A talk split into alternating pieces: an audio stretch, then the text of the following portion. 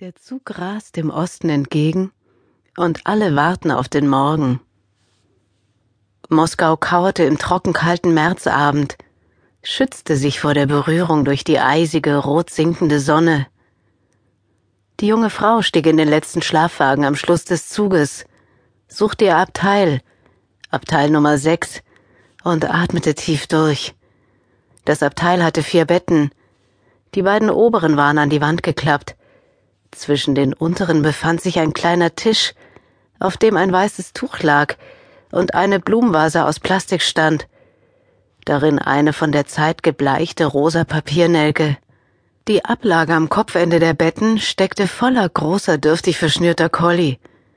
Sie stopfte den bescheidenen alten Koffer, den sie von Zachar bekommen hatte, unter das schmale, harte Bett, in die dort eingebaute Metallablage.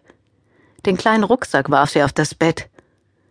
Als die Bahnhofsglocke zum ersten Mal schlug, stellte sich die junge Frau im Gang ans Fenster.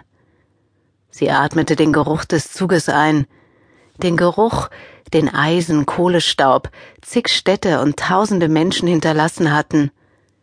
Reisende und ihre Begleiter drängten an ihr vorbei, stießen sie mit ihren Taschen und Colli an. Sie berührte mit der Hand das kalte Fenster und blickte auf den Bahnsteig.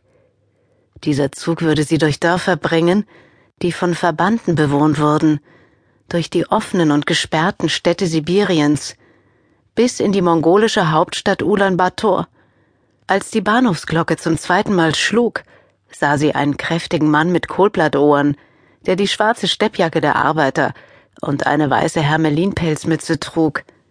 Er wurde von einer dunkelhaarigen schönen Frau und einem Jungen im Teenageralter, der sich dicht an seine Mutter hielt, begleitet.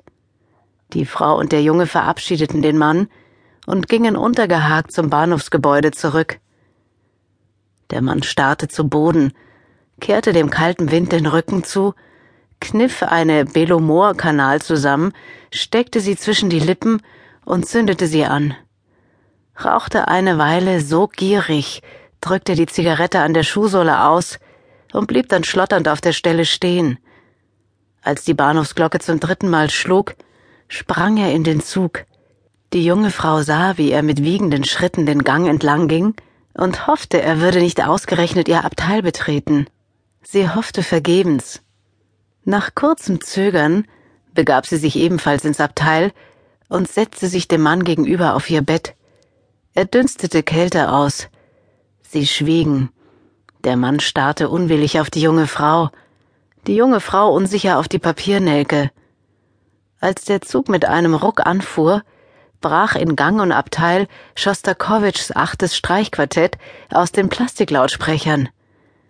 Und so bleibt es zurück, das winterliche Moskau, die stahlblaue Stadt, wie die Abendsonne sie wärmt. Zurück bleibt Moskau mit seinen Lichtern und dem lautstarken Verkehr, dem Reigen der Kirchen, mit dem Jungen im Teenageralter und der schönen dunkelhaarigen Frau, deren eine Gesichtshälfte geschwollen ist. Zurück bleiben die spärlichen Neonreklamen vor dem pechschwarzen mürrischen Himmel, die Rubinsterne auf den Türmen des Kreml, die einbalsamierten Leichen des guten Lenin und des bösen Stalin und Mitka.